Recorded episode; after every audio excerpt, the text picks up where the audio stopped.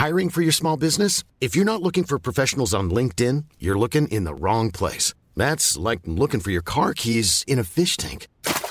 LinkedIn helps you hire professionals you can't find anywhere else, even those who aren't actively searching for a new job but might be open to the perfect role. In a given month, over 70% of LinkedIn users don't even visit other leading job sites. So start looking in the right place. With LinkedIn, you can hire professionals like a professional. Post your free job on linkedin.com slash people today. 11h passé de 59 minutes. Bonjour à tous. Je suis très heureux de vous retrouver pour ce nouveau numéro de, de Midi News sur CNews. Est ensemble jusqu'à 14h pour faire le point sur l'actualité de ce vendredi avec le Ludovine de la Rochère. Bonjour. Bonjour Merci d'être avec nous. Présidente de la Manif pour tous, Juliette Médel nous a rejoint. Bonjour. Bonjour. Vous êtes euh, élue de Montrouge, ancienne secrétaire d'État chargée de l'aide aux victimes et vous êtes également essayiste. Jean-Alain Capel, bonjour, député. Bonjour. Européen du Rassemblement National, bonjour. Et David Guiraud, bonjour. Vous êtes député du Nord et porte-parole de la NUPS, la NUP, la NUPES. On ne sait plus. Pour vous, c'est la NUP. Alors, avec vous, pendant deux heures, ce sera, pendant une heure, ce sera la NUP. C'est parti. On en parle dans un instant, juste après le, le journal. La NUP, Nelly Denac, la NUP, c'est parti. C'est bien noté, merci Patrice. À la une, le procès des attentats du 13 novembre qui touche à sa fin avec un verdict qui est attendu en, en milieu de semaine prochaine. Bonjour Noémie Schulz. Vous êtes à la Cour d'assises spéciale de Paris. Aujourd'hui ont lieu les plaidoiries des avocats de Salah Abdeslam. Oui, absolument. Ce sont les deux derniers avocats de la défense à prendre euh, la parole, Olivia Ronen, Martin Vett, euh, les deux euh, avocats de Salah Abdeslam, dernier membre encore en vie des commandos du 13 novembre, deux jeunes avocats de 32 ans qui ont accepté de le défendre, ce qui leur a valu de très vives critiques et même menaces tout au long de, de cette année. Salah Abdeslam qui a été présenté par le parquet antiterroriste comme le co-auteur des attaques du 13 novembre et contre qui il a été requis la peine la plus lourde qui existe en droit français la prison, euh, la réclusion criminelle à perpétuité incompressible. S'il était condamné à cette peine-là, eh bien les chances pour Salah Abdeslam de retrouver un jour la liberté, même dans de très nombreuses, euh, très nombreuses années, eh bien cette chance serait infime. Et ça va être le sens de la plaidoirie d'Olivia Ronan et Martin Vett euh, dans quelques minutes maintenant, puisqu'elles doivent commencer vers midi et demi. Eh bien demander aux magistrats de condamner, bien sûr, Salah Abdeslam. Il n'est pas question de demander son acquittement, mais de le condamner à une peine légèrement moins lourde pour lui laisser la possibilité d'entrevoir un jour euh, y compris dans très longtemps, eh euh, une sortie euh, de prison. Ils vont s'appuyer sur le fait que Salah Abdeslam a renoncé à se faire exploser. C'est ce qu'il a expliqué, en tout cas pendant ce procès. J'ai renoncé par humanité. Il a aussi dit qu'il avait été informé très tardivement des projets d'attentat par Abdelhamid Abaoud et son frère Brahim Abdeslam. Des explications qui n'ont pas convaincu le parquet antiterroriste pour qui Salah Abdeslam a le sang de toutes les victimes sur ses mains. Voilà la tâche qui va donc être très difficile pour les deux avocats. Merci beaucoup Noémie et merci à Marion Berchet qui vous accompagne euh, aujourd'hui à cette audience. Chrysoula Zakharopoulou, euh, accusée de violence gynécologique. Une enquête a en effet été ouverte après le dépôt de deux plaintes euh, pour viol qui visent la secrétaire d'État chargée du développement. Des patients qui reprochent des gestes imposés alors qu'elle exerçait comme gynécologue. Mais comment justement doit se passer un examen gynécologique? Les explications de Marie Conan. Parfois difficilement identifiables par les femmes qui en sont victimes, les violences gynécologiques sont pourtant de plus en plus nombreuses. Mais alors, comment différencier les bonnes pratiques médicales de celles punies par la loi? D'après la charte de la consultation en gynécologie ou en obstétrique, l'examen clinique n'est pas systématique. S'il a lieu, il doit être précédé d'une explication sur ses objectifs et ses modalités. La patiente doit aussi fournir son consentement, son accord oralement. Lors de cet examen gynécologique, seuls les gestes suivants sont autorisés. Un examen gynécologique complet, c'est une palpation des seins, c'est une palpation abdominale, c'est un toucher vaginal avec des gants ou un doigtier, c'est éventuellement aussi une sonde endovaginale euh, en prévenant évidemment euh, la patiente à chaque fois. Et on peut avoir besoin d'un toucher rectal dans certaines circonstances. Cet examen doit pouvoir être interrompu dès que la patiente en manifeste la volonté. Un mot de la fin du euh, Conseil européen à, à Bruxelles, alors que la présidence française touche à sa fin. D'ailleurs, le président de la République devrait tenir un discours d'adieu en tout début d'après-midi. Et puis, au 121e jour de guerre en Ukraine, Kiev ordonne à ses troupes de quitter Severodonetsk, euh, la ville épicentre des euh, combats dans le Donbass. Cette nuit, plus de 500 civils étaient encore dans les abris de la zone industrielle d'Azot. Plus de 400 migrants ont tenté euh, d'entrer dans l'enclave espagnole de Melilla depuis le Maroc. Selon la préfecture, un nombre important d'entre eux y est d'ailleurs parvenu. Première hein, depuis la normalisation des relations entre Madrid et Rabat, intervenue à la mi-mars. Enfin, on en vient aux cas positifs à la Covid-19 qui sont à nouveau en hausse en France et un débat revient, celui euh, autour du port du masque. Pour le professeur Philippe Amouyel, il est important que la protection devienne un réflexe et non une contrainte. On va l'écouter. Je pense qu'il faut qu'on passe à une nouvelle phase qui est de responsabilisation. On va apprendre et devoir vivre avec ce virus. Ça, c'est le premier événement depuis la grande crise épidémique. Aujourd'hui, il faut se préparer à savoir sortir son masque quand c'est nécessaire ou qu'on en ressent le besoin, ou lorsque, par exemple, on doit euh, se passer les mains au, gel hydroalcoolique. il faut que ça devienne un réflexe euh, de protection et de prévention chez les Français sans qu'il soit imposé par une autorité quelconque. Enfin, on a pris l'habitude de cette météo quelque peu capricieuse. Notez que sept départements sont toujours en, vigilance orange pour des orages. La France en comptait 31 hier. Les orages continuent quand même de s'abattre dans les trois quarts du pays, euh, accompagnés de grêles parfois et euh, occasionnant de nombreux dégâts. Dans un instant, place au débat avec euh, Patrice Boisfer et ses invités. Avant cela, l'économie, on va parler de la compagnie pétrolière Total qui annonce une grève générale. Explication Eric de Rinmaten.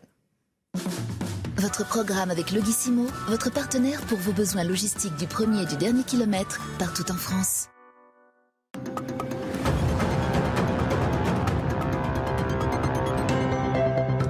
Oui, c'est une grève de 24 heures. Alors c'est historique parce que toutes les activités devaient être bloquées. Finalement, d'après la direction, ça se passe plutôt bien. Mais surtout cette grève, et je vous en parle parce qu'elle reflète le malaise actuel, Total avait augmenté les salaires. Il y avait même eu des primes importantes versées aux 60 000 salariés du groupe. 500 dollars pour tout le monde, plus 550 euros pour les salariés français. Mais voilà, ça a été grignoté, selon les syndicats, par cette inflation qui galope actuellement. Et donc, il y a cette grève déclenchée par la CGT. Alors, d'après ce que l'on plusieurs raffineries sont actuellement gênées par euh, des mouvements locaux et puis quelques stations sont fermées. Voilà, mais en tout cas, c'est une grève euh, symbolique, un mouvement qui reflète vraiment le malaise actuel et il y en aura d'ailleurs de plus en plus parce que l'inflation, on le voit aujourd'hui, grignote vraiment les hausses des salaires qui ont déjà été décidées dans les entreprises. C'était votre programme avec Logissimo, votre partenaire pour vos besoins logistiques du premier et du dernier kilomètre partout en France. Midi passé de 6 minutes, place à présent au, débat dans Midi News avec Ludovine de la Rochère qui est présidente de la Manif pour tous, Juliette Miadel qui est élue de Montrouge, ancienne secrétaire d'État chargée de l'aide aux victimes et essayiste, auteur de Un impérieux besoin d'agir aux éditions de l'Observatoire, Jean-Alain Capelle qui est député européen du Rassemblement national et David Guiraud qui est député du Nord, porte-parole de la NUP. Cette bataille qui se joue dans l'hémicycle en ce moment, effectivement autour d'une question qui présidera la stratégique commission des finances. Celle-ci revient, vous le savez, traditionnellement, eh bien, un membre du parti d'opposition, mais qui est le leader de l'opposition en ce moment? C'est là toute la question. Gauche et RN affûtent leurs armes en ce moment. Le vote aura lieu jeudi prochain. Écoutez le sentiment de Sébastien Chenu, Chenu et de Valérie Rabault ce sera Jean-Philippe Tanguy.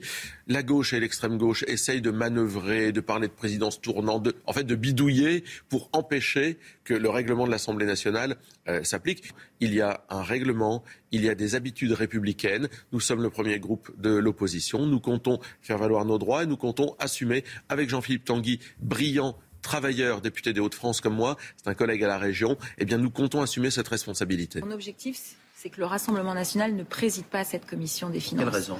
Parce que, euh, vous savez, quand le 24 avril, j'ai voté pour le président de la République, je ne l'ai pas fait pour son programme, mais je n'ai mis aucune condition parce qu'il était confronté à la présidente du Rassemblement national, qui pour moi se situe en dehors de la République. Ils ont été élus démocratiquement. Les positions qu'ils portent et qu'ils défendent, les positions qu'ils portent et qu'ils défendent, ne sont pas celles qui s'inscrivent dans la République. Donc là, j'ai une ligne rouge très claire et je mettrai toute mon énergie pour que cette commission des finances ne revienne pas à un député du Front National. La présidence ne revienne pas à un député du Front National. Il y a l'égalité et il y a la défense de la République qu'on peut avoir, qu'on peut avoir envie de porter. Et donc, je m'engagerai pour que faire en sorte que cette présidence de la commission des finances ne revienne pas à un député ou une députée du Rassemblement national.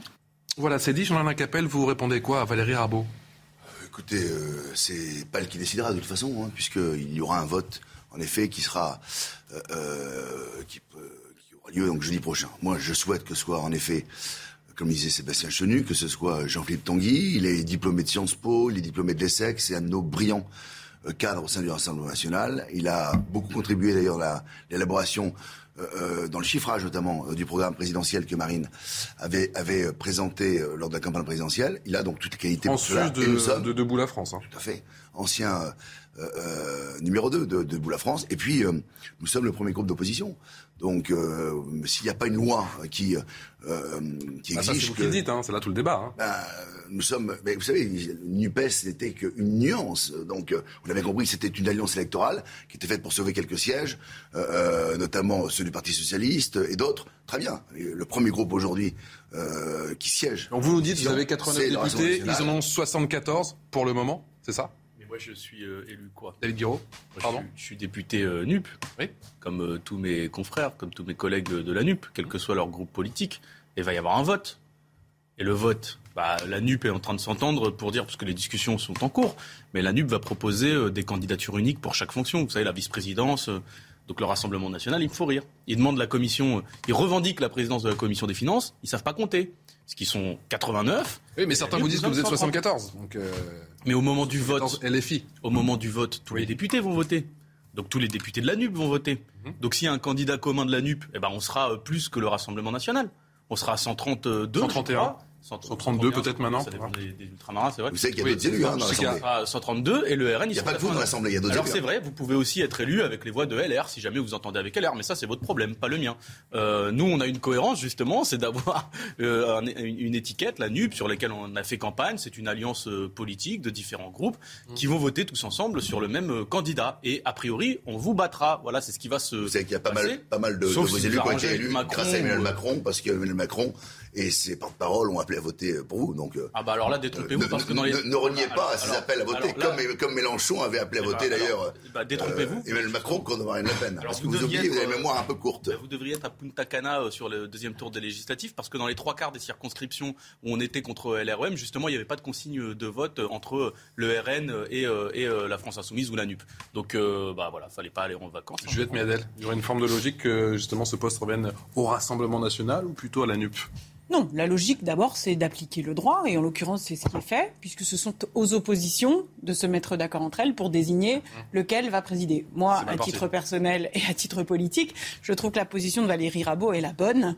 Euh, c'est un combat aussi contre les idées du Rassemblement national, et donc euh, je serais très heureuse à l'issue de cette euh, euh, de ce vote euh, que les oppositions ne désignent pas le Rassemblement national pour présider la commission des finances. Mais je salue quand même que aucun reproche ne peut être fait là au fonctionnement normal des institutions et, au dé- et à la décision du gouvernement qui applique les textes et qui dit, eh bien, c'est à l'opposition de se mettre d'accord pour désigner son représentant. Ludovine de la Rochère. Alors, à vrai dire, il y a des règles et des usages en la matière. Donc, effectivement, la logique, elle est que le groupe euh, le plus important euh, euh, est la commission des finances. Donc, logiquement, c'est le Rassemblement national. Vous dites, nous sommes, euh, vous avez formé une alliance. En effet, pour l'élection, et puis pour d'autres objectifs très précis, vous redirez il y a alliance. Et puis quand ça ne vous arrange pas, et ça a été le cas récemment, il n'y a pas alliance. Quand Euh, au moment où il a fallu constituer, euh, vous faites, si j'ai bien compris, parce que justement votre fonctionnement est un peu complexe, il n'est peut-être pas encore tout à fait en place. Tantôt vous êtes un groupe parlementaire, tantôt vous ne l'êtes pas. Ah Non, c'est pas ça. Euh, c'est- on a fait Petite proposition. pardon. pas- Petite insiste, pardon. Non, non, mais Petite un, mot, précision. un mot, juste. Il y a un- le- en fait, juridiquement, c'est plus compliqué que ce que vous ne le dites. On peut penser, en effet, à la lecture rapide du règlement intérieur de l'Assemblée que c'est le groupe le plus important. Mais en fait, il n'y a pas de précision sur la taille du groupe. Et ce que disent les textes, c'est que la présidence de la commission doit revenir à un membre de l'opposition.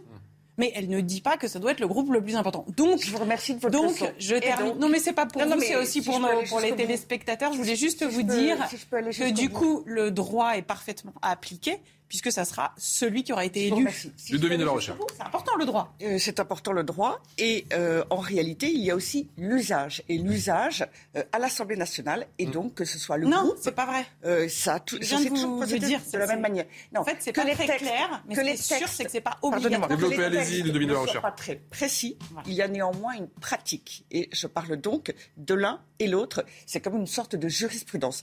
Mais je reviens au propos de Madame Rabot. Elle dit nous ne voulons pas du RN. Euh, pourquoi? Parce qu'ils ne sont pas républicains. Alors pardonnez-moi, moi les bras m'en tombent. Euh, en quoi euh, RN serait moins républicain que la NUPES? Là, on rentre dans un débat qui est parfaitement idéologique, alors qu'elle prétend répondre sur la question de justement de la réglementation et de l'usage. Et il y a un mélange des deux. Et je gage que s'il y a en permanence des noms d'oiseaux, des accusations qui en réalité sont très discutables, ça va être compliqué, très très compliqué. Est-ce qu'on peut penser d'abord à la compétence et à l'intérêt des Français Parce que vous avez compris quand même que le fait d'avoir 89 députés euh, à l'Assemblée nationale, enfin d'ailleurs, redonne à l'Assemblée nationale sa vocation, c'est de représenter le peuple, de pouvoir euh, avoir une représentation équilibrée. Ma voisine de gauche, ancienne euh, membre du gouvernement, donc n'a toujours pas compris non cette, cette leçon, cette obstruction permanente, cet ostracisme face au Rassemblement national est assez fatigant. assez fatigant. Hein. Et, non, mais, mais non, justement, je, attendez, pardonnez-moi, euh, monsieur. Je, je, non, mais vous et, je crois le Rassemblement national. Jean Capel, je donne la parole juste après. Le peuple français envoie un message fort maintenant en disant stop Emmanuel Macron, euh, stop à son projet fou, stop au saccage social, stop à sa société fiscale, mais surtout arrêtez aussi de nous mépriser, de nous insulter comme vous l'avez fait. Et ils ont, par un sursaut populaire, aujourd'hui de porter les couleurs de la Permettez-moi de vous dire que personne ne méprise, et encore certainement pas moi, l'expression démocratique d'un vote. Vous avez été élu démocratiquement, et donc dans ces cas-là, on applique le droit. Le droit prévoit que les groupes d'opposition se mettent d'accord et votent. Et donc, on va respecter les règles de la démocratie, on verra bien ce qui résultera du vote et qui gagne, c'est tout. C'est pas plus dur que le fait que les députés vont voter. Voilà, bah les députés d'opposition, tous ceux qui sont dans l'opposition, ils vont voter. Vous allez apprendre les règles de la démocratie. Pardon, vous allez apprendre les règles de la démocratie maintenant. Je sais que ça vous fait bizarre. Vous allez vous confronter à David Guiraud. Allez-y. C'est pas vous qui avez donné le Jean-Luc Capel, s'il vous plaît. Vous avez fait reculer la démocratie pendant 5 ans. S'il vous plaît. David Guiraud, allez-y. Il faut que tout le monde. C'est David Guiraud le plus sage sur ce plateau, ça paraît incroyable. David Guiraud. C'est vrai que c'est rare. Non, mais il faut. Et je le Il faut juste que les gens comprennent ce qui va se passer. C'est qu'en fait, les oppositions, euh, la, majorité, enfin en tout cas, Emmanuel Macron, son groupe ne va pas voter, ne va prendre, ne pas prendre part au vote. Ça, c'est ça l'usage, le réel usage. Et maintenant, ce qui va se passer, c'est qu'il va y avoir un vote de toutes les oppositions. Si la NUP se met d'accord sur un candidat unique à 132, eh ben, elle aura 132, 133, 131 voix pour le candidat unique, tandis que le RN aura 89 voix. Maintenant, si vous voulez faire des accords avec LR pour à tout prix avoir la commission des finances, il faudra aussi s'en expliquer devant les électeurs. parce que vous n'avez pas arrêté de beurre sur le non, mais nous, on ne fait pas de tambour, on fait pas comme la NUPES. Ah, bah, on, a été, on a été lui seul, nous, monsieur. Eh ben, vous, eh ben, on est très fiers. Eh ben, vous perdrez Sans tout seul, aucune compromission, on a été lui seul, et croyez-moi, c'est notre fierté. heures passées, vous avez été seul, et vous perdrez tout seul, c'est parfait. C'est notre fierté. Mais vous vous détestez entre vous, alors arrêtez. 12 heures passées de 16 minutes, 12 heures passées de 16 minutes, s'il vous plaît, tous les quatre. Le rappel des titres, c'est avec Audrey Bertrand. Huit hommes condamnés hier à Paris pour avoir euh, volé une porte du Bataclan ornée d'une peinture de Banksy. Les peines vont de six mois avec sursis à deux ans de prison ferme, bien en deçà des réquisitions du ministère public.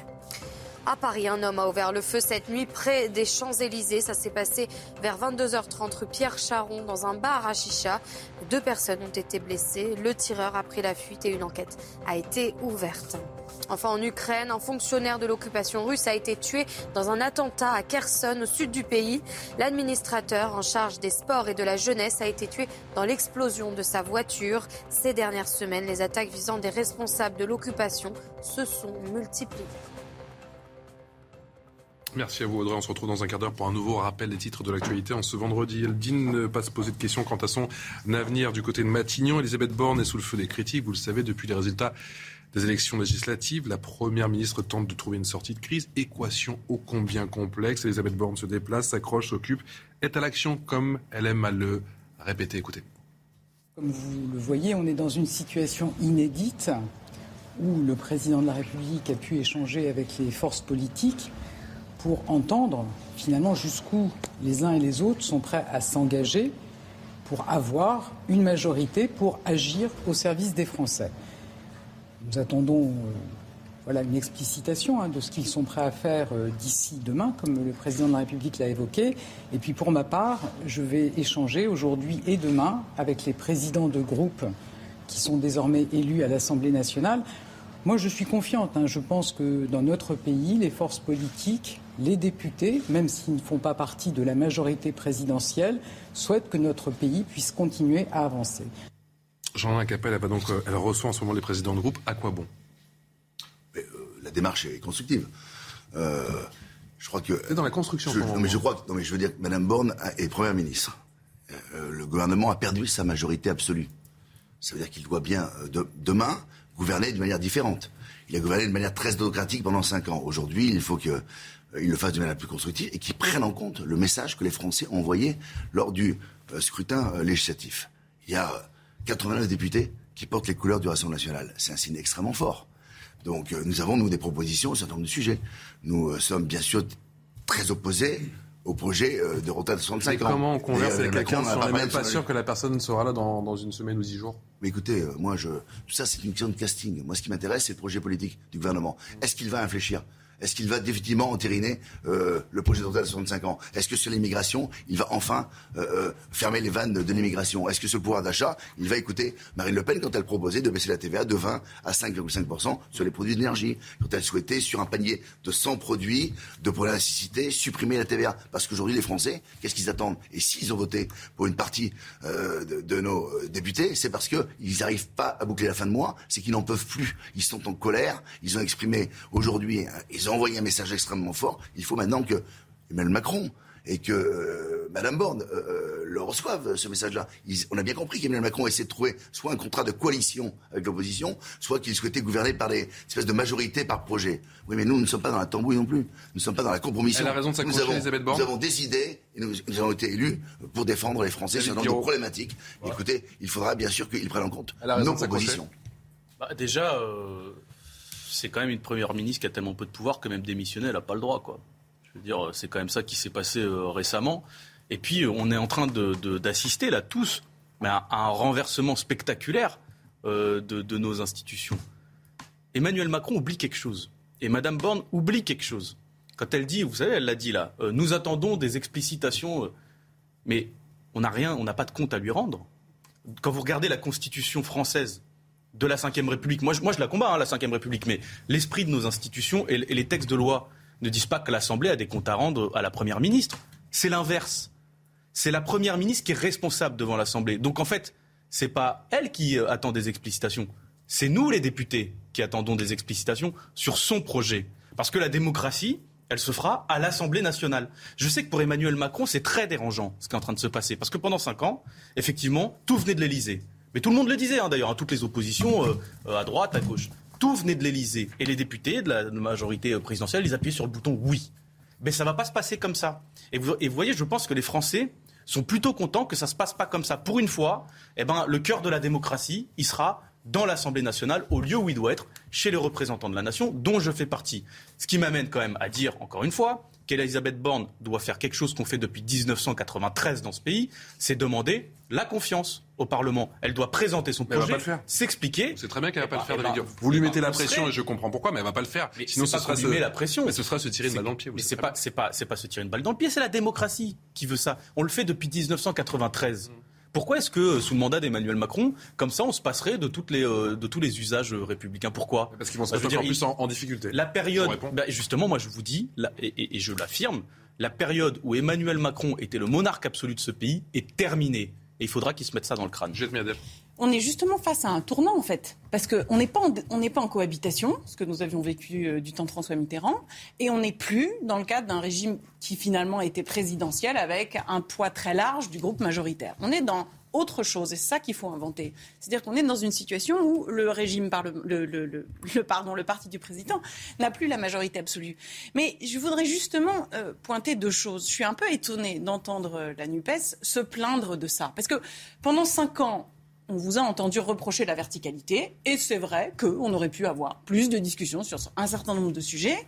Et maintenant que vous avez une formidable occasion de montrer que vous êtes capable d'aller vers cette sixième République que vous appeliez de vos voeux, c'est-à-dire une, assemblée parlementaire où on décide, mais où on décide avec. Et donc quand on décide avec, finalement quand on co-construit, bah, on doit écouter les autres, on doit faire un pas vers les autres, on doit s'acheminer vers une capacité à produire peut-être pas forcément du consensus, mais au moins un, large accord. Et quand on veut obtenir un large accord, bah, il faut faire des compromis. Compromis, ce n'est pas du tout compromission.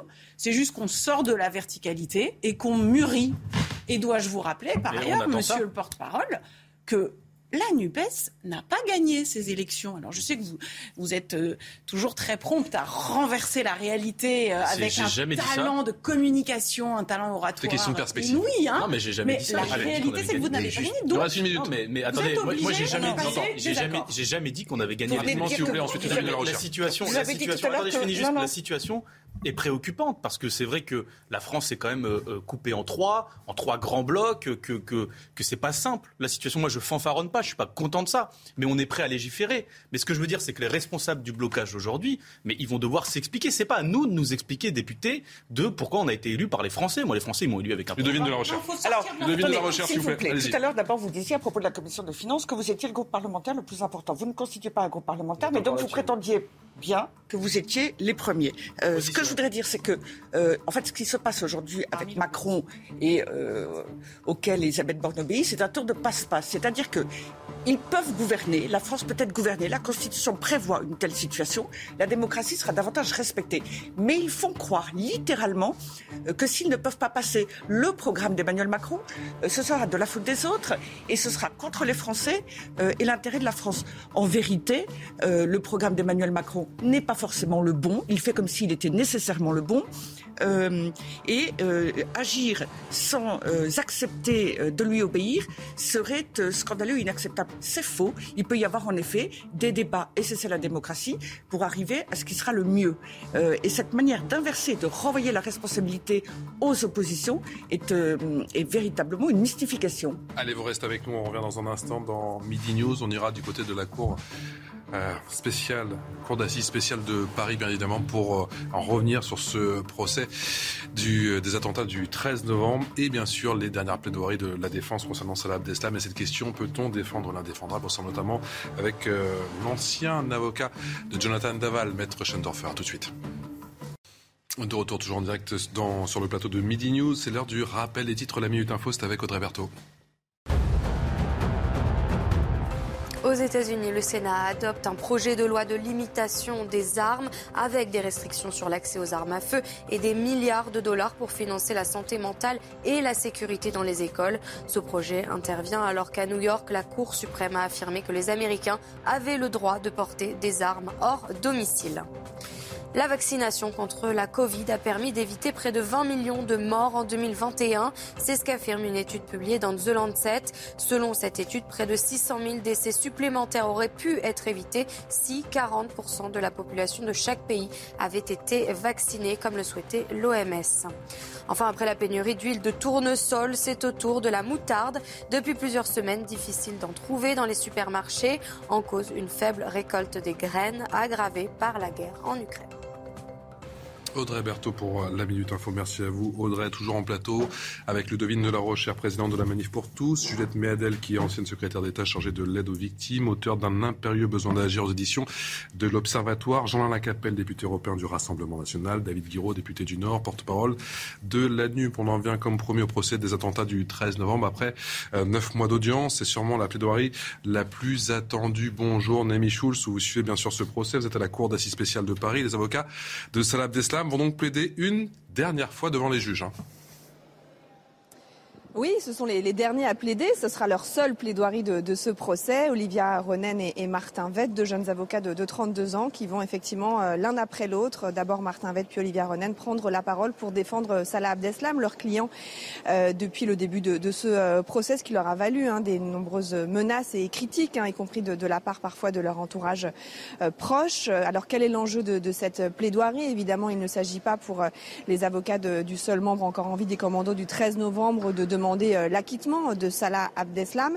Euh, mais euh, la question va tourner autour de la juste peine. Le parquet antiterroriste a requis, a requis contre celui qui, a été présenté comme un co-auteur des attaques, eh bien la peine la plus lourde qui existe en droit français, la réclusion criminelle à perpétuité incompressible.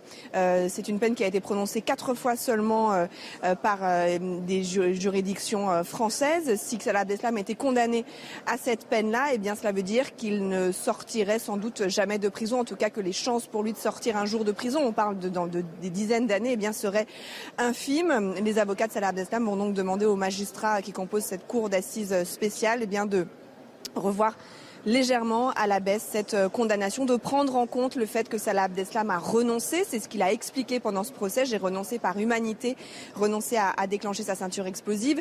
Euh, ils vont aussi leur demander de prendre en compte euh, ce qu'il a dit, le fait qu'il avait été informé très tardivement des projets d'attaque, des explications qui n'ont pas convaincu les procureurs, les, les, représentants du parquet antiterroriste. mais c'est tout l'objet de cette plaidoirie, de ces plaidoiries bien sûr très délicates pour les avocats. Noémie, vous l'avez rappelé justement en préambule, beaucoup de critiques, beaucoup de pression autour des, avocats de, de Salah Abdeslam, mais la question récurrente, peut-on défendre l'indéfendable? Oui, bien sûr, euh, Salah Abdeslam, euh, il incarne le, mal dans, cette affaire, il incarne celui qui a participé euh, aux, attentats, et donc pour beaucoup, le, défendre, c'est presque comme adhérer à, la cause pour laquelle il, à laquelle il adhérait à l'époque euh, des faits. Euh, les avocats de, Salah Abdeslam, ils s'en sont euh, expliqués, ils défendent un, homme, ça ne veut pas dire qu'ils adhèrent à, ce qu'il a commis. c'est vrai qu'Olivia Ronen, qui a pris la parole très peu hein, pendant ce procès, mais ça lui est arrivé de, prendre la parole dans des médias, elle a parlé notamment de l'humanité de son client, elle a dit que Salah Abdeslam était quelqu'un d'humain, c'est quelqu'un avec qui elle a, échangé toute l'année. On, on, peut dire aussi sans doute que le lien qui s'est créé entre ces deux avocats et leurs clients a amené Salah Abdeslam à prendre la parole, à s'exprimer alors qu'il avait refusé de le faire pendant toute euh, l'instruction. Elle pose effectivement un regard euh, sur ce, client qui n'est pas un monstre, mais qui est un homme qui a commis euh, des choses monstrueuses. Mais c'est évidemment un, exercice délicat auquel ils doivent se, mener, mais ça fait partie, bien sûr, tout, le monde a le droit à être défendu, et c'est ce que, ce que disent ces avocats. Merci beaucoup Noémie, Noémie Schulz, effectivement, merci pour votre toutes ces précisions et pour votre regard justement sur cette affaire, cette question. On le disait, peut-on défendre l'indéfendable? Auriez-vous défendu justement Salah Abdeslam? Écoutez le sentiment de maître Alain Jakubowicz, qui était l'invité de l'heure des pros et qui a, lui, en son temps défendu, dans une toute autre affaire, effectivement, euh, Norda Lelandais, qui a donc tué la petite Maëlys. Il était l'invité de l'heure des pros. Écoutez. je l'ai dit, c'est l'idéologie, c'est le mobile, c'est euh, voilà le, euh, le, crime est, bien sûr que pour les victimes, pour l'opinion publique, le crime est, le même. C'est c'est une enfant qui est morte dans des conditions terribles, bien sûr, mais pour moi, à mes yeux, la défense n'est pas du tout la même, parce que il y a cette notion, je le dis, d'idéologie, de, de, volonté hégémonique, de, il y a, il y a une, je dirais, euh, un motif qui est horrible, qui est insupportable aux euh, attentats du, euh, euh, du 13 novembre. Il n'y en a pas dans l'acte d'un criminel, j'allais dire, entre guillemets, de droit commun. C'est d'ailleurs bien la raison pour laquelle ces assassins-là sont jugés devant une cour d'assises spéciale. Est une cour d'assises qui est composée exclusivement de magistrats et non pas de jurés. On est en ligne avec euh, Randall Schwerdorfer. Bonjour, merci d'être avec nous, merci d'avoir euh, accepté notre invitation. Vous êtes, je le rappelle, avocat pénaliste et auteur de euh, Je voulais qu'elle se taise, la tragédie amoureuse d'Alexia et de Jonathan Daval. Vous étiez bien évidemment l'avocat de, Jonathan Daval. vous avez, comme maître Jakubowicz, une, ligne rouge ou pas du tout? Euh, j'ai pas, pas de ligne rouge et je pense que les avocats pénalistes n'ont pas de ligne rouge. S'ils en ont une, il faut changer de métier.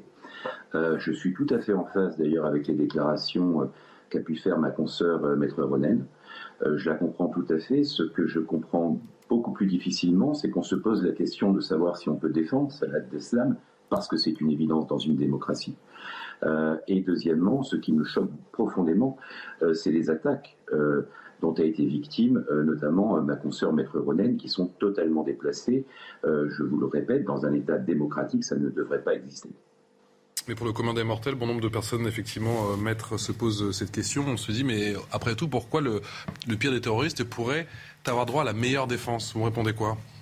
D'abord parce que euh, maître Ronen n'est pas le commun des mortels. Elle est avocat pénaliste et elle a accepté la défense de Salah Abdeslam, donc elle doit se battre euh, jusqu'au bout pour la défense de Salah Abdeslam chercher tout ce qu'il y a de défendable dans les agissements de Salah Abdeslam et euh, j'ai entendu dire que notamment euh, euh, il avait renoncé notamment à, se faire exploser avec une ceinture d'explosifs. par humanité, a-t-il dit. Et je pense qu'il y a des choses à, expliquer dans le cadre de son procès, sa personnalité, parce qu'on peut avoir commis quelque chose de monstrueux effectivement ne pas être un monstre. et voire même trouver de l'humanité dans une personne qui a commis des choses monstrueuses. C'est son travail et c'est un travail très difficile. Et je comprends que cela puisse choquer.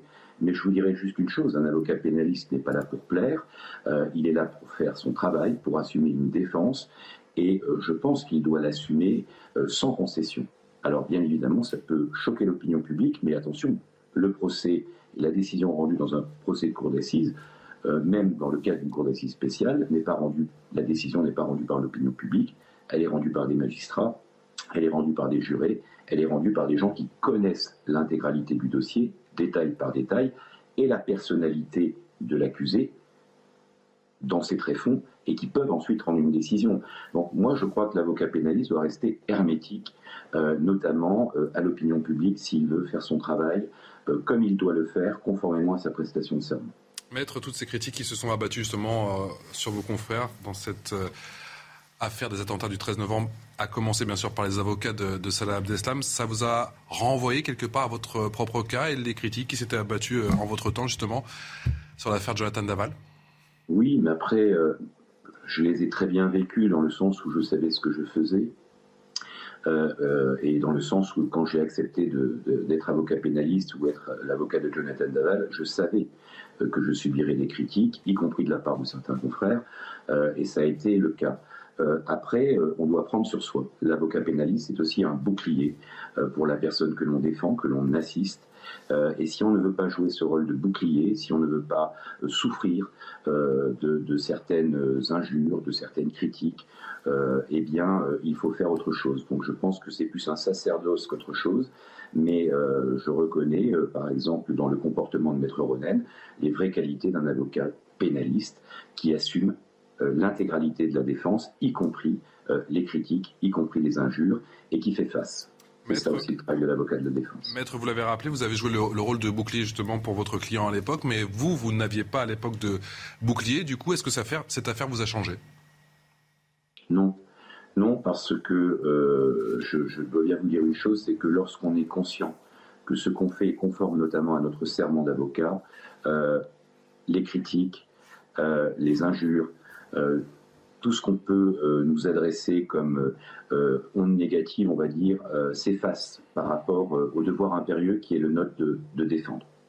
Donc ça ne m'a pas changé, ça n'a rien changé dans ma façon de travailler. Je reste, comme Maître Ronen, certainement un avocat sans concession. Je pense que c'est la seule façon de travailler.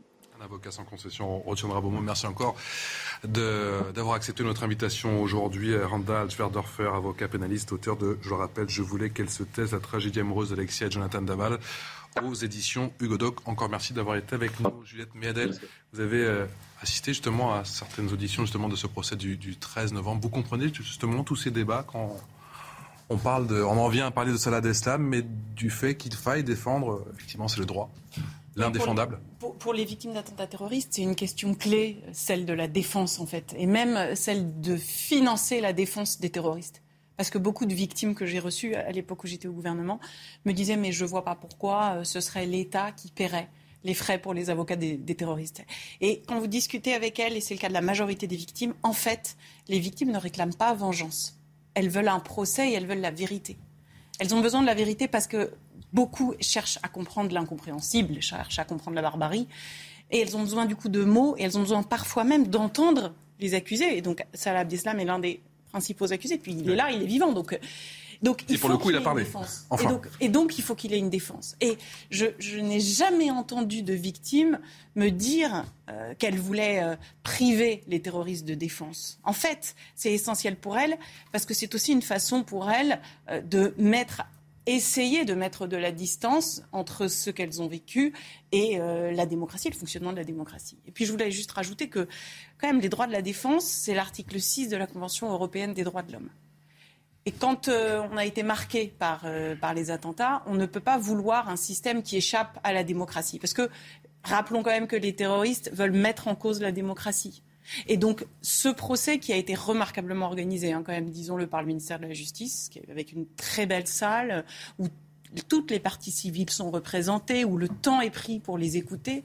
C'est une très belle victoire de la démocratie sur le projet des terroristes islamistes. À telle enseigne qu'aujourd'hui, les avocats des parties civiles, donc les avocats des victimes de terrorisme, financent une partie des frais des avocats de la défense des, principaux accusés, ce qui est très beau dans le fonctionnement de notre démocratie.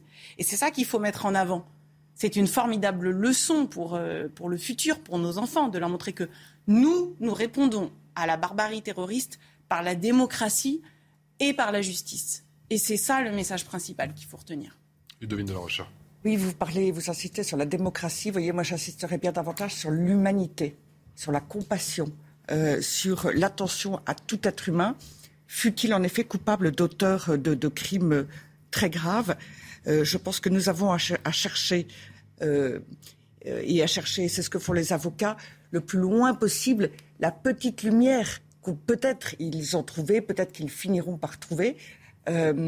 et en cela, il reste en effet, et ça a été dit par son avocate, un être humain. Et donc elle veut le traiter en être humain, fût-ce difficile à reconnaître.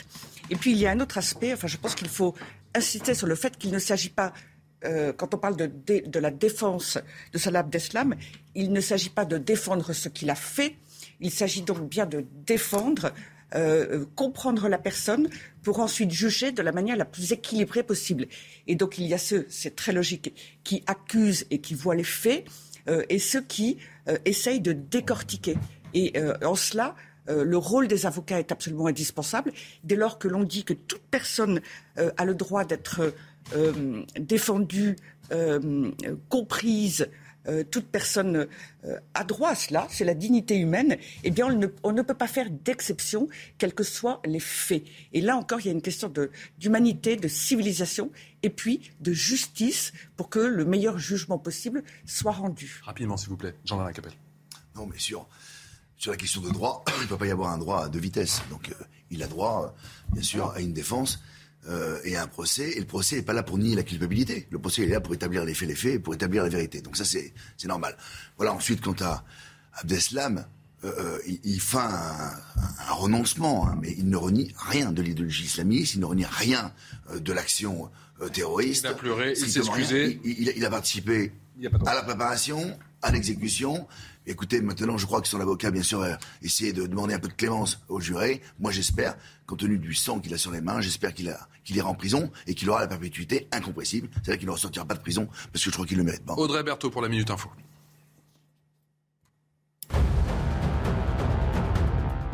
L'ONU accuse Israël dans la mort de la journaliste palestino-américaine Shiren Abu Akleh. C'était le 11 mai. Selon une porte-parole du Haut-Commissariat de l'ONU aux droits de l'homme, les tirs qui ont tué la journaliste provenaient des forces de défense israéliennes.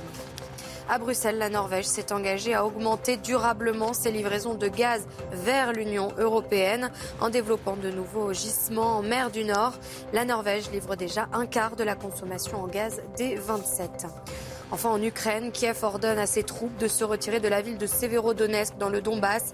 Cela ne fait aucun sens de rester sur des positions constamment bombardées, explique le gouverneur de Lugansk. La ville a presque été réduite en ruine, dit-il. 90% de la ville est endommagée. Merci à vous Audrey. La hausse des prix bouscule, vous savez, le quotidien des, Français en ce moment. Et même si notre pays fait mieux que ses voisins européens, le sujet est ô combien délicat, problématique, plus de 5% d'inflation. Et c'est que le début, et cela a déjà des conséquences notables sur nos habitudes de consommation, à commencer euh, par les euh, produits de première nécessité, les, toutes les denrées euh, alimentaires. La France insoumise, visiblement, prépare une loi d'urgence sociale. Mon cher David Guiraud, effectivement, le texte sera déposé semaine prochaine? Oui, probablement. On est en train de, voir, mais ce qui est sûr, c'est que. Blocage des prix, SMIC à 1500 euros?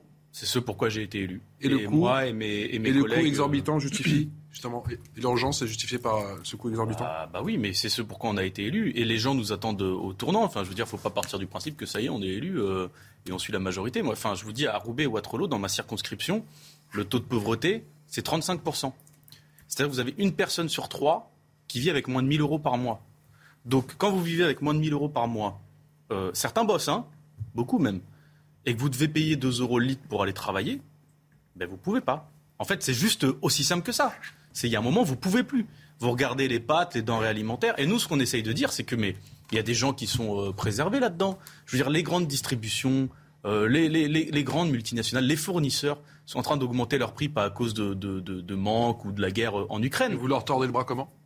Eh ben, en, faisant le blocage des prix, notamment. notamment. C'est-à-dire en disant c'est à vous de prendre vos responsabilités et en prenant aussi par exemple Total 16 milliards d'euros de bénéfices en un an, on peut se dire qu'ils partagent. Je veux dire, on peut faire des lois aussi là-dessus. Il y a des gens qui sont à l'aise, il y a des profiteurs euh, de crise. Vous voyez par exemple le prix des pâtes. Il y a plein de gens qui en ce moment euh, galèrent à euh, simplement acheter des pâtes dont les prix sont en train d'augmenter. Mais là, les pâtes, c'est pas les pâtes des récoltes en Ukraine ou en Russie qu'on est en train de consommer. C'est des récoltes d'il y a un an. C'était les récoltes. Il n'y avait pas de guerre à cette époque-là. Pourquoi les prix augmentent? Enfin, je veux dire, c'est des questions quand même qu'il faut poser. Et elles augmentent notamment à cause de la spéculation dans certains domaines. Pas dans tous.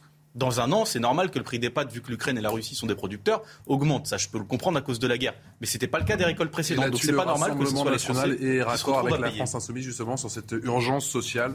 sûr, mais je, je- je voudrais rendre hommage à Marine Le Pen qui, dès le mois de septembre dernier, lors de la campagne présidentielle, a mis au cœur de la campagne le, le problème du pouvoir d'achat. Bien sûr, il y a 10 millions, vous parliez de, de gens qui vivent en dessous du seuil de pauvreté, il y a 10 millions de Français qui vivent en dessous du seuil de pauvreté. Il y a 23 millions de Français qui vivent avec moins de 2 000 euros par mois. Euh, tout a augmenté, en effet. Euh, euh, L'essence les- a augmenté, mais beaucoup de produits alimentaires ont augmenté. Et euh, les Français sont dans une situation mais dramatique aujourd'hui, où ils ont du mal vraiment à boucler les fins de mois. Donc il faut d'urgence. Donc on a fait un certain nombre de propositions. hein. Je parlais tout à l'heure de la baisse de la TVA de 20 à 5 Ça c'est quelque chose de pérenne euh, qui va profiter à tout le monde. bon nombre de détracteurs qui disent que ça ne marche pas. Ça n'a pas marché par le passé, en tout cas, concernant les Mais on, on l'a- jamais fait, mais, mais faisons. Mais c'est c'est 15% de TVA que vous rendez euh, aux Français. Mais les gens qui tous les matins se lèvent pour faire 40 km dans, dans la ruralité, qui vont euh, bosser avec leur véhicule, qui vont déposer des enfants à l'école avec leur véhicule, qui ne peuvent pas faire autrement que d'avoir un véhicule, mais ces gens-là, ils n'y arrivent plus. Ils arrivent plus. Donc il faut baisser la TVA, bien évidemment, parce que je rappellerai quand même que sur le carburant, 60% du prix du carburant, ce sont les taxes que l'État euh, que, que se met dans la poche. Alors, Il y en a marre du racket. Il y en a marre. La justice, la justice sociale, c'est le pouvoir d'achat, c'est vrai, mais c'est pas que ça. C'est aussi avoir une santé qui fonctionne et une école accessible à tous. Et réformer l'État, c'est-à-dire euh, re- remettre l'hôpital public en état de fonctionnement, euh, refaire venir et réattirer à nouveau des infirmières et des médecins, c'est aussi une priorité. Ce que je veux dire par là, c'est qu'on fait de la justice sociale pas seulement avec des chèques pouvoir d'achat qui sont importants, hein, mais aussi en faisant en sorte que sur tout le territoire, quelle que soit votre provenance, quelle que soit votre origine, vous ayez accès à un service public fort. c'est ça l'enjeu hein, pour On- les on- années à venir, c'est l'unité de la nation On autour attend, du service public. on attend que ça parce qu'à Waterloo, il y a 12, euh, c'est 12 lits sur 24 qui sont fermés, les urgences fermées euh, entre minuit et 6 heures du matin. Donc si vous avez un problème, bon courage. Et à Roubaix, euh, 50 infirmiers euh, manquants. Donc, Merci à tous les quatre. On se retrouve dans un instant. On va parler politique. À tout de suite.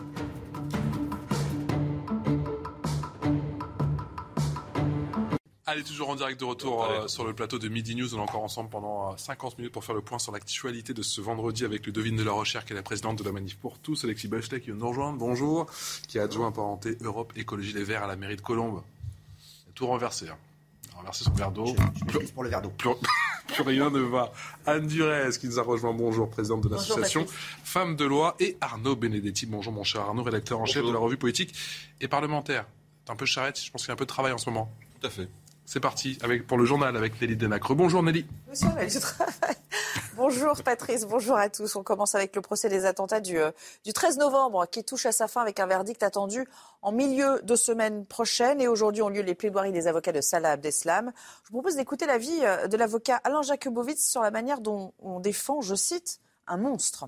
Non, ils ne défendent pas un monstre. C'est trop facile pour nous. Vous savez, on se donne bonne conscience en disant que ce sont des monstres. Non, ce sont des êtres humains, ils appartiennent à l'humanité et ils ont commis des actes monstrueux. Il y a une différence fondamentale. Attention aux mots. Ce sont des hommes, ce sont des femmes qui commettent ces actes. Ce sont nos enfants, c'est nous qui les avons fabriqués. Alors je ne dis pas qu'on en est responsable, que les choses soient claires, mais, mais c'est trop facile de dire ce sont des monstres et par conséquent ils ne doivent pas être défendus. Bien sûr que non.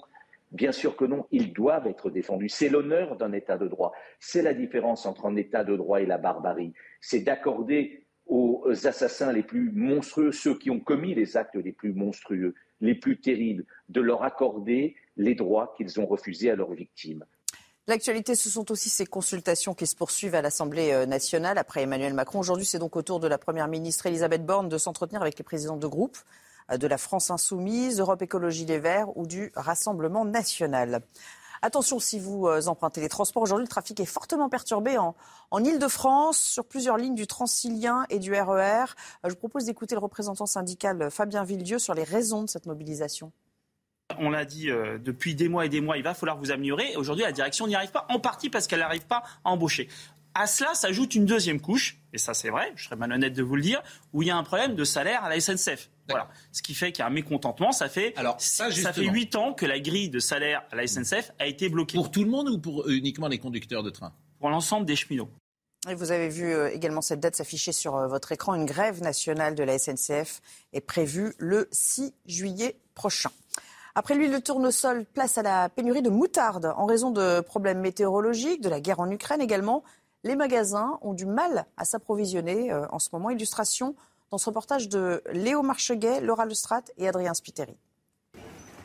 Dans les rayons des supermarchés, les pots de moutarde sont de plus en plus rares. Alors les consommateurs doivent changer leurs habitudes. Bah, je vais dans des épiceries euh, un petit peu plus chères, donc des épiceries de luxe, euh, et je- j'achète un petit pot de moutarde au lieu d'acheter un gros pot de moutarde. À l'origine de cette pénurie, des événements météorologiques au Canada et en France qui ont grandement perturbé les récoltes de graines. Cette pénurie a été causée par euh, un dôme de chaleur au Canada en 2021 euh, au mois de juillet. Et le deuxième phénomène, c'est que la récolte bourguignonne n'a pas été très bonne depuis trois ans. Et l'année dernière en particulier, on a souffert d'un hiver un peu trop humide. Et puis ensuite, il y a eu l'épisode de gel des 7, 8 et 9 avril. Avec la guerre, impossible non plus de se tourner vers la Russie et l'Ukraine, deux grands exportateurs de graines de moutarde. Ce spécialiste pointe du doigt la dépendance de la France dans ce secteur. Ce qui arrive, le phénomène, quand tu es dépendant d'un seul endroit dans le monde, ça peut être dangereux, parce que quand il y a un, accident climatique ou une problématique particulière, hein, du transport ou des choses comme ça, donc si demain euh, il y avait deux endroits avec euh, une production assez forte, ça pourrait intéresser tout le monde. Avec la pénurie, le prix du pot de moutarde a augmenté de 9% en un an. Voilà pour l'essentiel dans un instant. Place au débat avec vous, Patrice. Avant cela, le sport. Retrouvez la chronique sport avec Unibéo Piscine, créateur des piscines sur mesure. Piscineunibéo.com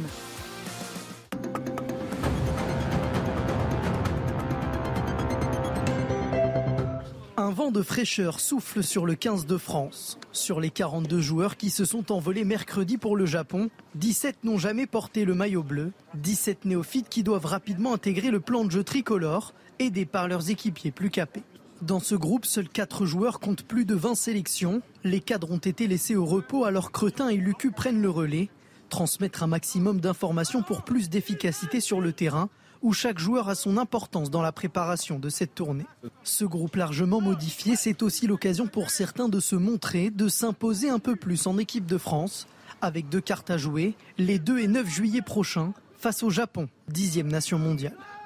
C'était la chronique sport avec Unibéo Piscine, créateur des piscines sur mesure. Piscineunibéo.com Allez, place au débat à présent avec mes invités. Ludovine de la Rochère, qui est présidente de la Manif pour tous. Alexis Bachelet, qui est adjoint apparenté Europe Écologie Les Verts à la mairie de Colombes. Anne Durez, présidente de l'association Femmes de Loi. Et Arnaud Benedetti, qui est rédacteur en chef de la revue politique et parlementaire. Elle dit ne pas se poser de questions quant à son Quant à son avenir du côté de Matignon, Elisabeth Borne est sous le feu des critiques depuis le résultat de ces élections législatives. Vous le savez, la Première ministre tente de trouver une sortie de crise. Équation ô combien complexe, ma chère Elodie Huchard.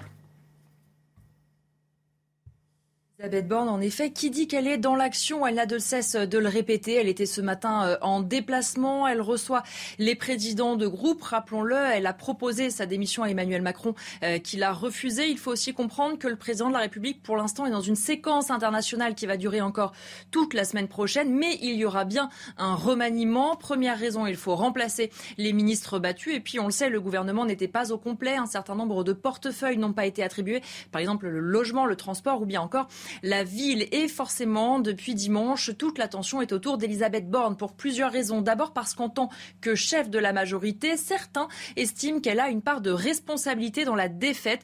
Un des proches d'Elisabeth Borne nous disait on estime parfois qu'elle n'a pas impulsé la bonne dynamique. Deuxième raison, il y a une question aussi de caractère. François Bayrou lui-même l'a dit, il voudrait un ou une première ministre plus politique parce qu'Elisabeth Borne a surtout montré euh, un profil de technocrate, c'est-à-dire qu'elle est plutôt dans les dossiers, qu'elle est dans l'empathie et dans la politique notamment et la politique euh, politicienne. Et puis surtout, quand elle avait été nommée, c'était un message envoyé euh, à la gauche. On voit bien avec le résultat des élections que ça n'est plus forcément euh, la solution la plus pertinente. Emmanuel Macron va aussi devoir gouverner avec la droite. Donc tout ça mis bout à bout fait que forcément la Première ministre est fragilisée. Alors elle, elle le dit, elle continue les déplacements, elle continuera la semaine prochaine, elle reçoit les présidents de groupe. Oui, mais finalement, Emmanuel Macron a déjà reçu les présidents de, la, de parti pardon, en début de semaine. Donc à quoi bon Et puis forcément, il y a une date butoir qui sera le 5 juillet. Elle doit faire son discours de politique générale à l'Assemblée. Est-ce qu'elle sera d'ici là remplacée ou est-ce que c'est elle qui va impulser cette nouvelle page du gouvernement? Réponse a priori en fin de semaine prochaine. Merci beaucoup Elodie Huchard pour euh, toutes ces précisions. On peut imaginer une Elisabeth Borne, Arnaud Benedetti qui fait son discours de politique générale tout en se disant qu'elle ne va pas rester. Bah, si elle fait son discours politique générale, elle, restera, elle, restera, pendant quelques temps. Euh, bon, après, euh, ça sera, reste à savoir quelle sera l'attitude de, de, de l'Assemblée nationale. Mais si vous voulez, bon, j'allais dire Elisabeth Borne, c'est quasiment un épiphénomène aujourd'hui dans la crise institutionnelle qui se profile. C'est-à-dire que quand même la responsabilité politique de ce qui se passe, elle remonte et d'ailleurs c'est naturel sous la Ve République, au président de la République. Si le président de la République aujourd'hui se retrouve contraint arithmétiquement à l'Assemblée nationale, c'est parce que finalement, il n'est pas arrivé à convaincre les Françaises et les Français de lui accorder une majorité absolue y compris relative, parce qu'elle n'est pas vraiment relative, la majorité dont il dispose à l'Assemblée nationale, euh, lors du scrutin euh, du 19 euh, juin. Donc c'est sa responsabilité qui est d'une certaine manière en première ligne. Et d'ailleurs, il est monté en première ligne, j'allais dire, d'une certaine façon, avec l'allocution qu'il a faite, même s'il n'a rien dit de véritablement concret sur la façon dont il allait dénouer le néo-gordien dans lequel il est aujourd'hui entravé. C'est un président entravé, c'est un président empêché. Le message que les Français ont envoyé finalement à ce président lors du scrutin législatif, c'est de lui dire qu'il n'aurait pas la plénitude de tous les pouvoirs d'un président de la République sous la Ve République et qu'il faudrait que, d'une certaine façon, il négocie avec le Parlement. Et donc ça, c'est la réalité aujourd'hui politique.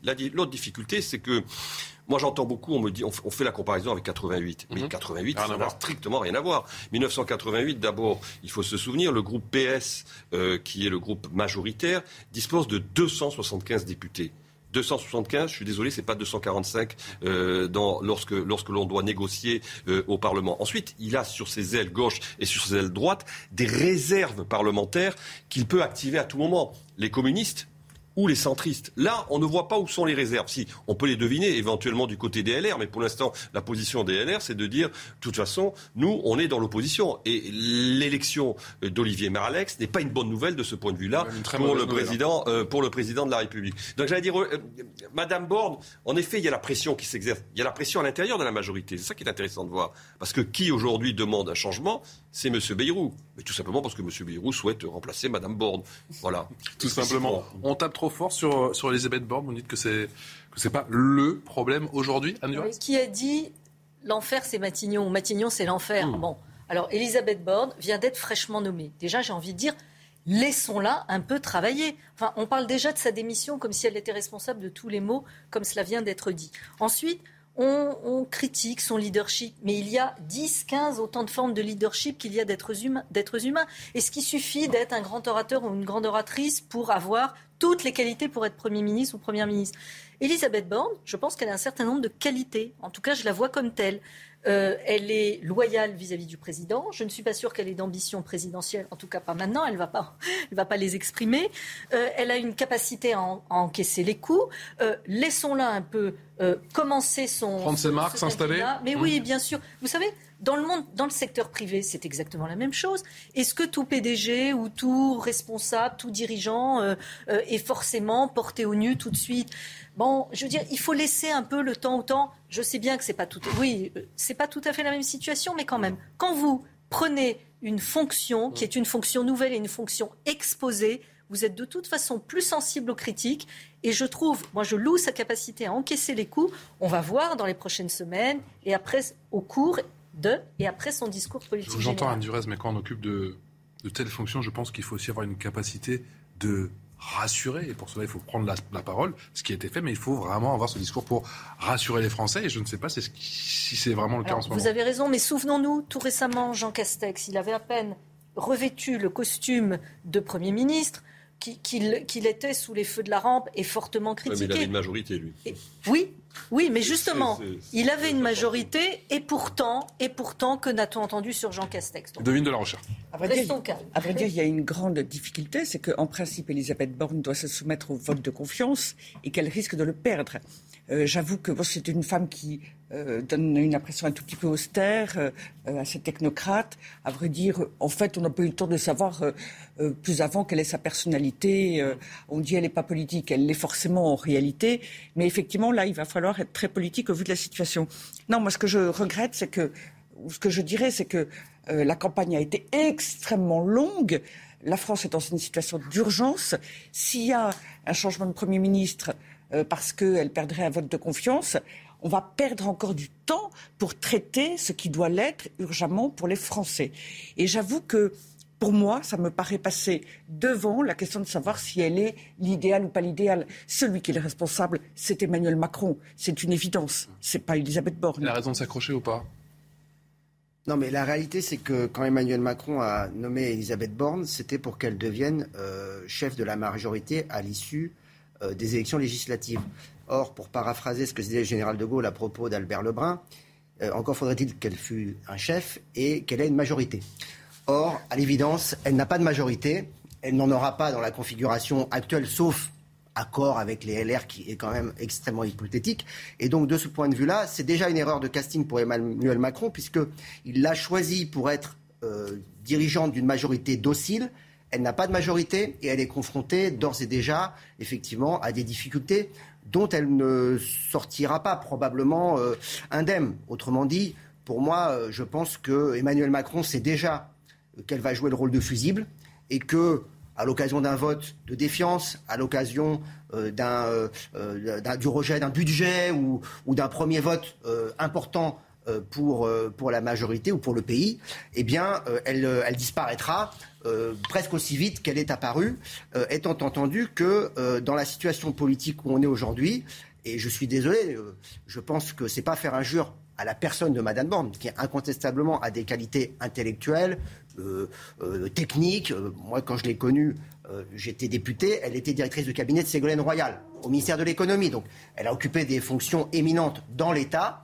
Mais là, on est euh, sur une autre scène avec d'autres enjeux.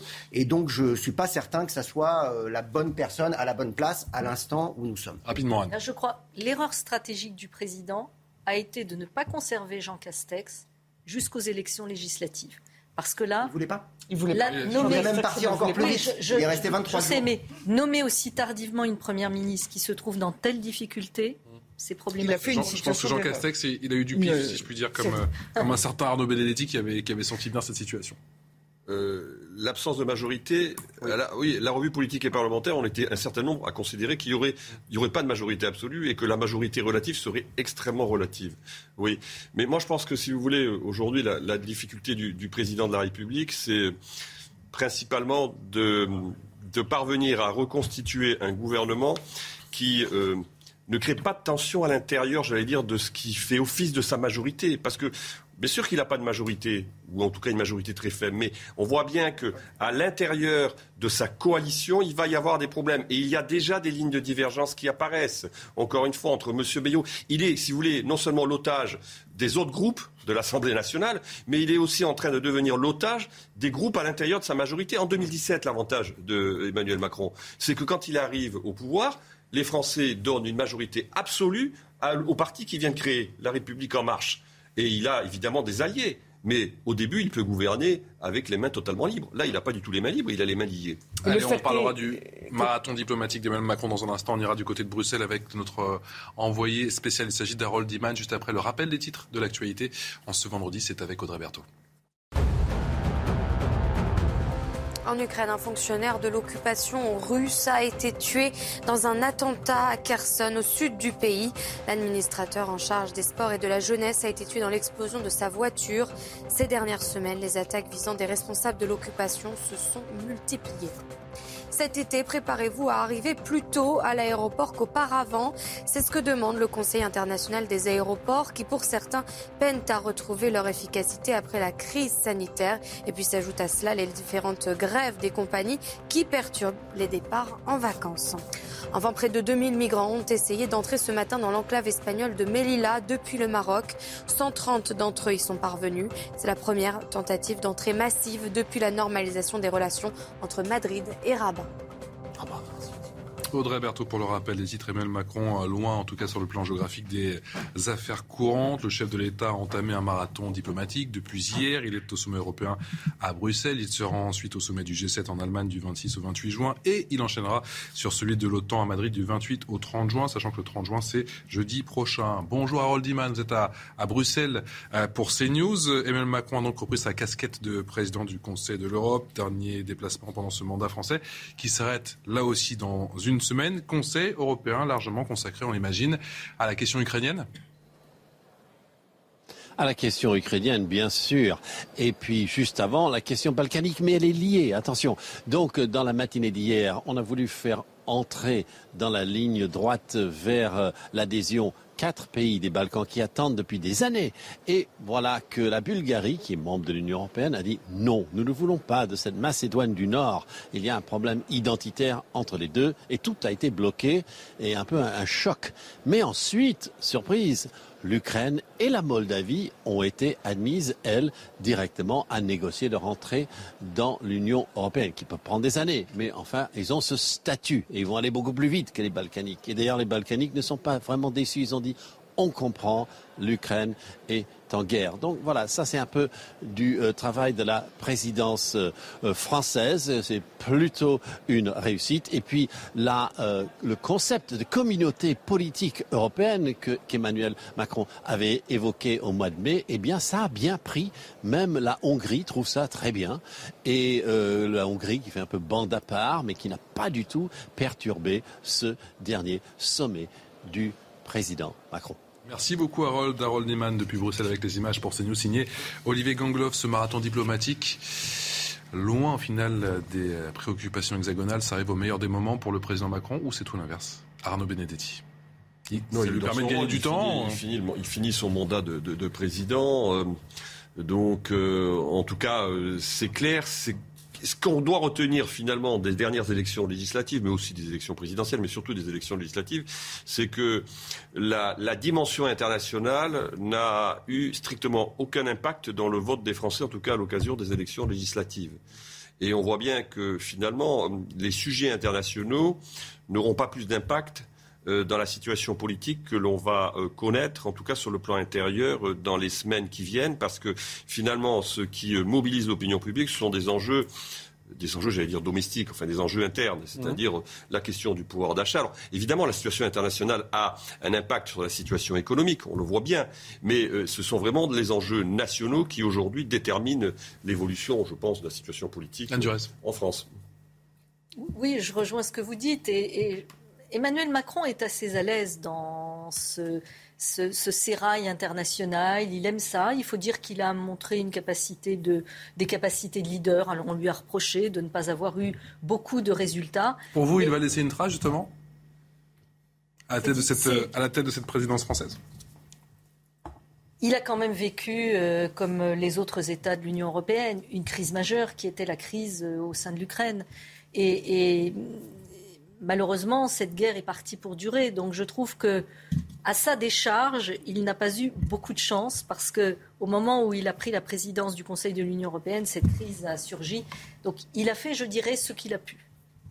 Moi, je voudrais quand même rappeler que c'est lui qui a voulu cette présidence française, qui tombait au moment des élections, et euh, il lui a été proposé par le Conseil européen de, de- de prendre cette présidence plus tard. Et il l'a voulu en se disant euh, très clairement, ma stature internationale me donne une stature extraordinaire, me place au-dessus de tout le monde. Ça a et, marché. Et, et- et il a mené toute la campagne, et y compris celle des législatives, en se situant au-dessus. Rappelez-vous, avant les législatives, sa seule intervention était devant un avion. Euh, il était pressé, euh, il concédait quelques mots en français. Et moi, j'ai été très choquée dans son allocution d'avant-hier soir quand il a dit Je pars quelques jours et quand je reviens, vous serez prié d'avoir réglé vos disputes. Comme le prof qui sort de la salle de classe et qui dit aux bambins, aux élèves euh, vous êtes tous en tort de toute façon, je veux rien savoir, euh, régler ça et je c'est Enfin, il nous pour vous, c'est le retour de Jupiter, vous allez me dire, c'est ça? Ah, Mais c'est-à-dire que c'est très profond chez lui. Il prend les Français, élus compris, et, tout le monde, mmh. pour des enfants, des gamins. Il a toujours, et, il n'a pas encore compris un certain nombre de choses, malgré le choc des résultats. il y a une arrogance euh, et un mépris des autres qui est absolument euh, incroyable et qui explique parce qu'il y a eu euh, beaucoup d'épisodes, et qui explique ces difficultés. les Français lui ont donné le pouvoir, mais pas trop, des limites considérables, et c'est logique, ça devait arriver en, vérité. Ça l'arrange plutôt sur le marathon diplomatique, ça tombe à point nommé au vu de tout ce qu'il faut régler, tous les gens et tous les ministres qu'il faut nommer. C'est une manière de gagner du temps ou pas bah, Disons que ça doit un petit peu le, le consoler des déboires qu'il subit euh, dans, son, dans son propre pays. Parce que quand il est au milieu des autres chefs d'État, il tient un rôle qui est le sien, président de l'Union européenne, même si on pourrait regarder à la loupe la présidence française et en particulier au trébuchet de la crise ukrainienne, moi je trouve que c'est plutôt Ursula von der Leyen qui a pris euh, un certain ascendant euh, elle a été euh, très rapidement en Ukraine. Elle a semblé vouloir mobiliser l'ensemble des pays autour d'un soutien humanitaire, économique et militaire. Et par moment, par moment, on a eu l'impression qu'Emmanuel Macron, lui, était un petit peu en retrait, peut-être d'ailleurs parce qu'il discutait régulièrement avec Vladimir Poutine et que, comme il l'a dit plusieurs fois, il ne veut pas humilier la Russie. Et comme il est salué en même temps, il voulait pas trancher. Voilà. mais du coup, ça n'a pas forcément été à son avantage. Alors oui, on peut dire il a réussi euh, si je puis dire, euh, à enjamber l'élection présidentielle euh, et en utilisant cette stature et les événements internationaux à, son, à son profit. Mais on voit bien, comme l'a rappelé Arnaud Benedetti, que c'est pas là-dessus que les élections législatives se sont jouées. Rappelons aussi quand même qu'au moment des élections présidentielles, et c'est vrai que le président de la République faisait fi de cette réalité, il n'a pas été élu par une adhésion au deuxième tour à son projet, mais par un rejet de Marine Le Pen. Au premier tour, il y a 27% des Français, c'est un électeur sur quatre qui a validé son projet. Donc quand il nous a fait son intervention, euh, là, il y a quelques jours, jours. de 8 minutes, pour nous expliquer que euh, tout allait très bien puisque les Français avaient validé son projet le 24 avril et que, y compris le vote des élections législatives était extrêmement clair en ne lui donnant pas la majorité, des fois, on se frottait les yeux et on se demandait finalement s'il n'y avait pas deux Emmanuel Macron peut-être Emmanuel Macron, effectivement, des sommets internationaux qui, euh, qui porte beau et qui représente le pays et qui fait le job. Mais franchement, quand il revient euh, sur la scène nationale, on a l'impression qu'il est complètement. Là, c'est gênant qu'il parte. Ça vient télescoper. Honnêtement, c'est très gênant. là, il n'a peut-être pas le choix non plus. Allez, la pub. Bah oui, mais il l'a voulu. Un calendrier euh, fixé depuis longtemps. Promis, on continue à en parler dans un instant. La pub, et on se retrouve juste après. À tout de suite. 13h passées de 30 minutes. Merci encore de votre fidélité. C'est l'heure du rappel des titres avec Audrey Berthaud. Un refus d'obtempérer près de Lille. Des policiers ont été percutés par un véhicule. Un d'eux a été blessé. Le suspect, connu des services de police, a réussi à prendre la fuite. Le fuyard est toujours recherché. 330 cas de variole du singe confirmés en France, dont une grande majorité en Ile-de-France. Parmi eux, une femme. C'est la première fois qu'une femme est contaminée par le virus. Dans le monde, 3200 cas ont été recensés. L'OMS appelle à la vigilance. Enfin, en Italie, la Sardaigne est confrontée à une invasion de sauterelles, dévorant champs et récoltes sur leur passage. Les agriculteurs en font les frais. 30 000 hectares de champs ont été détruits et près de 250 tonnes de végétaux ont été engloutis. Audrey Berthaud pour le rappel des titres, toujours avec Ludovine de la Rochère, Alexis Bachelet, Anne Durez et Arnaud Benedetti. Je sens que vous ne vous êtes, pour certains d'entre vous autour de cette table, et peut-être euh, aussi très certainement chez vous, euh, téléspectateurs de CNews, pas remis de l'allocution présidentielle. 8 minutes, c'était il y a deux jours. Extrait. Il a manqué une trentaine de députés sur 577 et la majorité présidentielle est en effet relative. Sa responsabilité est donc de s'élargir, soit en bâtissant un contrat de coalition, soit en construisant des majorités texte par texte. Oui, pour agir dans votre intérêt et dans celui de la nation, nous devons collectivement apprendre à gouverner et légiférer différemment. Bâtir avec les formations politiques constituant la nouvelle Assemblée des compromis nouveaux dans le dialogue, l'écoute, le respect. C'est ce que vous avez souhaité et j'en prends acte. Arnaud Benedetti. On a beau sortir les calculatrices, 44 élus manquants, euh, ça va être compliqué. Oui, il en manque beaucoup pour faire une majorité absolue et il en manque un certain nombre pour avoir une majorité relative qui soit une majorité relative qui permette euh, d'avancer avec euh, sérénité. Donc, encore une fois, il n'a pas véritablement une majorité claire à l'Assemblée nationale et c'est la première fois sous la Ve République. C'est une situation totalement inédite sous la Ve République. Et c'est très important parce que, si vous voulez, la force des institutions de la Ve République, ça a toujours été quand même de protéger et de préserver les dirigeants, quelles que soient les situations politiques, économiques, sociales, géopolitiques. Il y avait, si vous voulez, avec euh, l'intelligence de cette Constitution, le génie propre de cette Constitution, un effet d'amortisseur. C'est-à-dire qu'en fait, vous pouviez traverser des périodes extrêmement difficiles, mais globalement, ça tenait. Depuis la guerre d'Algérie, ça a toujours été le cas. Ça a aidé le général de Gaulle à sortir de la guerre d'Algérie. Ça l'a quand même aidé, malgré tout, à sortir aussi de la crise de 68. Il a dissous, il a retrouvé une majorité absolue à l'Assemblée nationale. Ça a été utile à Valéry Giscard d'Estaing euh, durant les deux chocs pétroliers. Ça a été utile à François Mitterrand. On a réussi à absorber les cohabitations. On a tout absorbé, globalement. On a absorbé la. question. Euh, euh, Emmanuel Macron a réussi à absorber la crise des Gilets jaunes. Il a réussi même à absorber la crise sanitaire, parce que la crise sanitaire, quand même, les lois d'urgence sanitaire aujourd'hui, je suis pas sûr qu'elles passeraient avec la majorité, enfin, avec la faible majorité ou l'absence de majorité dont il dispose à l'Assemblée nationale. Donc, et là, la réalité, c'est que finalement, on a le sentiment que cette que cette constitution aujourd'hui n'est plus là véritablement pour préserver et protéger les dirigeants. Comme si euh, finalement le président de la République et, sa première ministre étaient à découvert. C'est-à-dire qu'en fait ils sont euh, soumis au risque de toutes les crises. Et on voit bien que si vous voulez le, le vrai problème qui va se poser, c'est que ils ne maîtrisent plus l'agenda. Ils ne maîtrisent plus fondamentalement le tempo. C'est-à-dire qu'à tout moment, l'union des oppositions peut les faire tomber. Et les oppositions peuvent décider à un moment donné de faire tomber le gouvernement. Et ça, c'est quand même très embêtant quand vous voulez diriger un pays. Surtout qu'on est seulement au début du mandat. Ludovine de la Recherche. C'est-à-dire que euh, Emmanuel Macron, il est assez provocateur. Là, il renvoie la balle aux oppositions.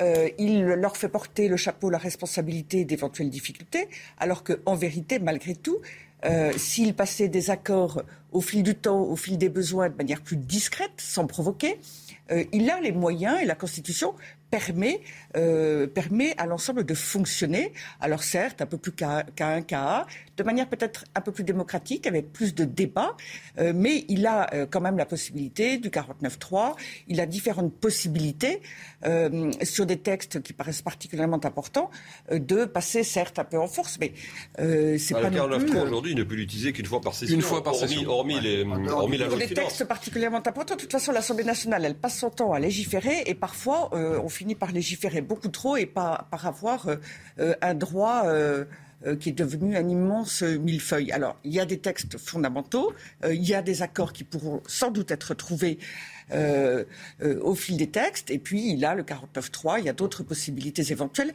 C'est faisable. La Constitution permet de le faire, mais pas, me semble-t-il, avec cette attitude littéralement provocatrice. Et puis, je pense, encore une fois, que sur des textes euh, qui seront, euh, s'ils sont bons, s'ils sont salutaires pour la France, euh, ils seront, euh, des LR, euh, des RN peuvent être potentiellement d'accord. La NUPES, ce sera peut-être, à mon avis, plus compliqué. Mais il y a aussi le rejet du côté de, de LREM d'un éventuel soutien, pas tant de LR que du RN. Et c'est peut-être eux-mêmes qui vont se compliquer la vie tout seuls. Alexis Bachetet, deux jours après cette allocution, vous me dites que cette séquence est plus que jamais dévastatrice.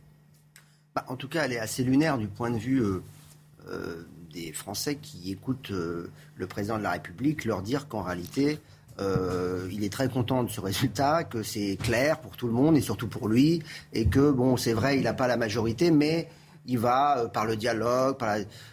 Et, je trouve que euh, Emmanuel Macron est dans une forme de déni par rapport à la situation politique inédite créée par euh, les élections législatives et que ça augure pas forcément euh, des très bonnes choses pour la suite de son début de quinquennat.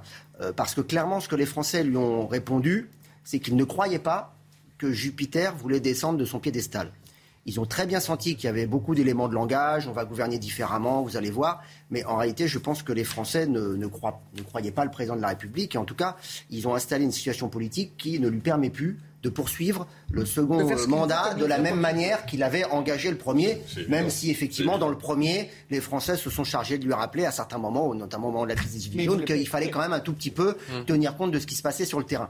À partir de là, euh, moi, le sentiment euh, que j'ai, si vous voulez, c'est que euh, on a un président de la République qui a fait un choix de rester en première ligne, de même pratiquement faire comme s'il n'y avait plus de Premier ministre. Il n'a pas cité Elisabeth Borne une seule fois quand même. C'est assez elle n'était pas au courant de ce qu'il a euh, Elle était peut-être même pas au courant du contenu de ce qu'il a euh, dit.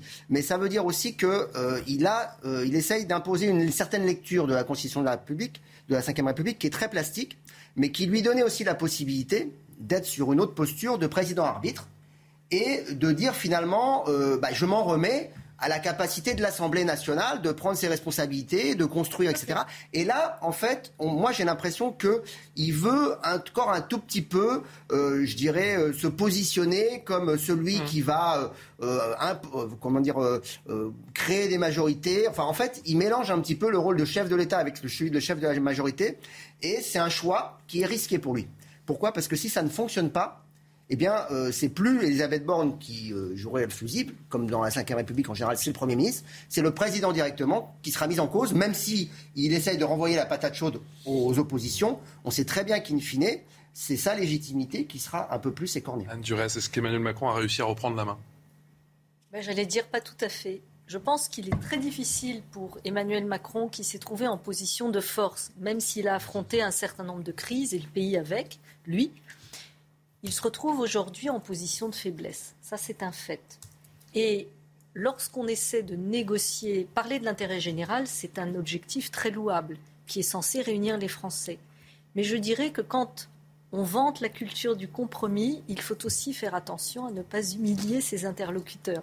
Alors, je ne sais pas si Emmanuel Macron en a conscience, mais euh, reprendre la main ou tenter de la reprendre pour passer d'une position de faiblesse à une position de force, c'est bien, mais il faut vraiment tenir compte des forces en présence et de ses interlocuteurs. devine de la recherche. Alors, il faut quand même voir que dans son allocution, il disait euh, mon programme et sous-entendu mon programme est le bon, je ne changerai rien, c'est les autres qui devront se débrouiller. Et si les autres sont contre, s'ils ne m'aident pas, donc en fait à réussir son quinquennat, euh, ils sont contre les Français. Je l'ai développé dans une tribune dans le Figaro, euh, qui est parue dans le Figaro hier.